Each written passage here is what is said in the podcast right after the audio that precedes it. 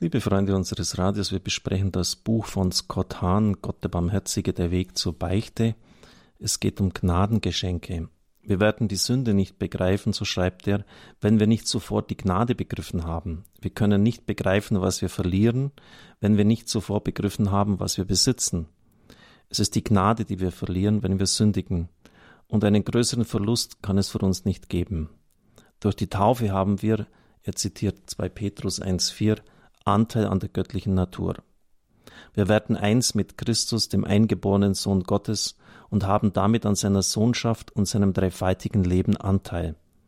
Im Wesentlichen bewirkt die Gnade unsere Aufnahme in die Familie Gottes. Als aufgenommene Söhne und Töchter können wir Christen Gott unseren Vater nennen, in der Einheit mit seinem einzigen Sohn. Dieses göttliche Leben, das wir empfangen, wird als heiligmachende Gnade bezeichnet. Das deutsche Wort Gnade stammt vom griechischen Wort Charis, das heißt Geschenk. Die Gnade ist ein Geschenk, das heilig macht. Obwohl nur Gott heilig ist, befähigt er uns durch sein freies Gnadengeschenk an seiner Heiligkeit teilzuhaben. Ein größeres Geschenk können wir gar nicht empfangen. Der Tradition nach ist es ein habituelles, das heißt ein bleibendes Geschenk er zitiert den Katechismus, die Nummer 2000, eine übernatürliche feste Neigung, die die Seele befähigt, mit Gott zu leben und aus seiner Liebe zu handeln. So zu leben heißt, im Stand der Gnade zu leben. Wir haben aber die Freiheit, dieses Gnadengeschenk anzunehmen oder es durch die Sünde zurückzuweisen. Sünder ist dabei jedes Tun, jeder Gedanke, jedes Wort, jede Handlung oder Unterlassung, durch das wir Gott beleidigen, sein Gesetz übertreten oder die Ordnung seiner Schöpfung verletzen.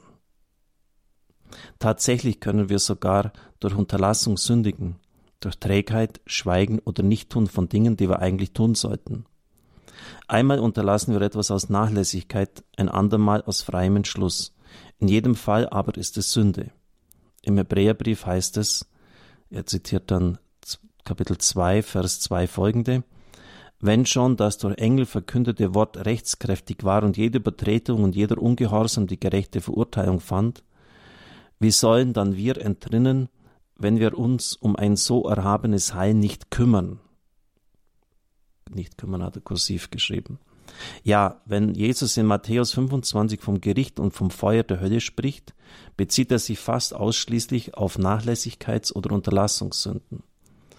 Er zitiert es dann, Herr, Wann haben wir dich hungrig oder durstig oder obdachlos oder nackt oder krank oder im Gefängnis gesehen und haben dir nicht geholfen? Worauf Jesus, ohne auch nur eine Unterlassung zu billigen, antwortet, Amen, ich sage euch, was ihr für einen dieser Geringsten nicht getan habt, das habt ihr auch mir nicht getan. Unterlassungssünden sind keine Kleinigkeiten, sie können sogar tödlich sein. Zum Beispiel ist es keine Entschuldigung zu sagen, wir hätten die Sonntagsmesse versäumt, weil wir vergessen hätten, dass es Sonntag war.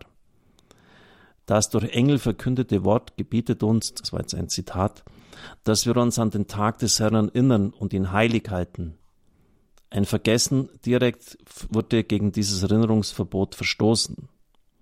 Im moralischen wie auch im alltäglichen Leben können sich Nachlässigkeiten oder Unterlassungen tödlich auswirken so wie wir unser natürliches Leben etwa durch Selbstverstümmelung schädigen oder unser irdisches Leben durch Selbstmord beenden, so schädigen oder beenden wir durch die Sünde unser übernatürliches Leben. Und so wie wir das Gnadenleben durch ein Sakrament geschenkt bekommen, so müssen wir es auch durch ein Sakrament wieder erneuern, durch das Bußsakrament. Das muss ein bisschen noch näher ausgeführt werden, liebe Zuhörer.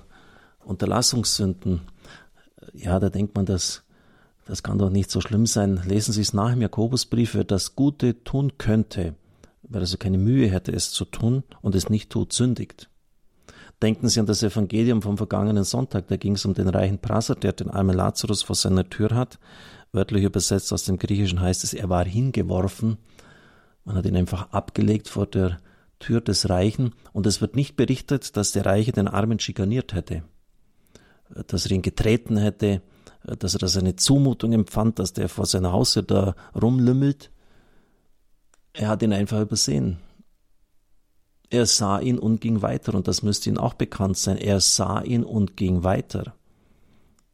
Lukas 10, die Geschichte vom barmherzigen Samariter, der Priester, der Levit, die haben sich die Hände nicht schmutzig gemacht, die Herrschaften, haben einfach nichts getan. Sie sind weitergegangen. Sie hätten aber helfen müssen. Unterlassungssünden. Und wissen Sie, wenn Sie da nicht achtsam sind und immer wieder so Chancen zum Guten versäumen oder an der Not anderer gleichgültig vorbeigehen, dann öffnen Sie die Sünde auch den Weg für Größeres. Und wenn es dann mal heißt, im Lateinunterricht habe ich das mal gelernt, Hannibal ante portas, Hannibal steht vor den Türen, dann ist es zu spät. Also wenn, wenn der Feind dann schon mal direkt äh, an die Stadtmauer herangerückt ist mit Kanonen und was weiß ich, wie bei Hannibal mit Elefanten, dann haben sie keine Chance mehr. Also wir müssen im Vorfeld aufpassen. Es heißt ja nicht umsonst beim Schuldbekenntnis der Heiligen Messe, ich habe Gutes unterlassen.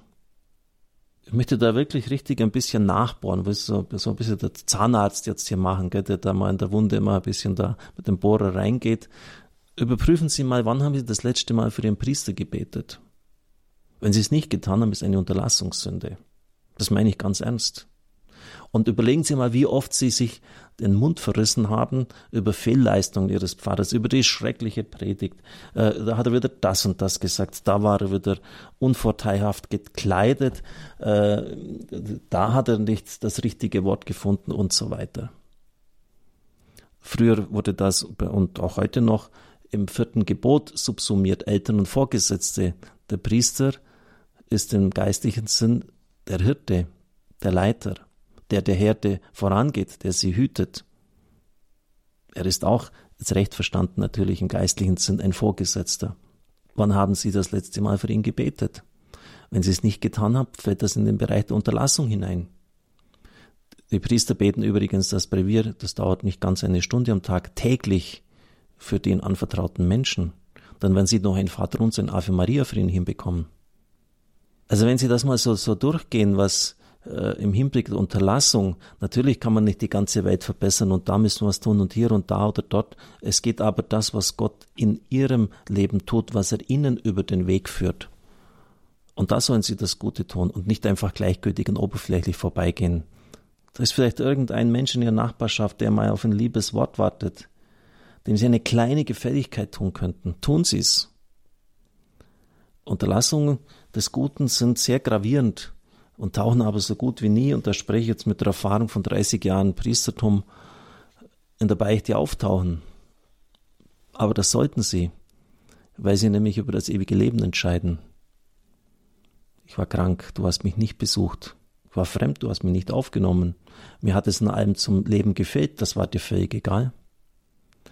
Und das entscheidet nicht, wie viel Gebet wir verrichtet haben, wie oft wir am Sonntag, so wichtig das natürlich auch ist, in die Gottesdienst gegangen sind, sondern ob wir das Gute getan haben. Also ich habe Ihnen wieder genügend Stoff zum Nachdenken gegeben. Es segne und behüte Sie der mächtige und gütige Gott, der Vater, der Sohn und der Heilige Geist. Amen. Ich wünsche Ihnen einen gesegneten Tag.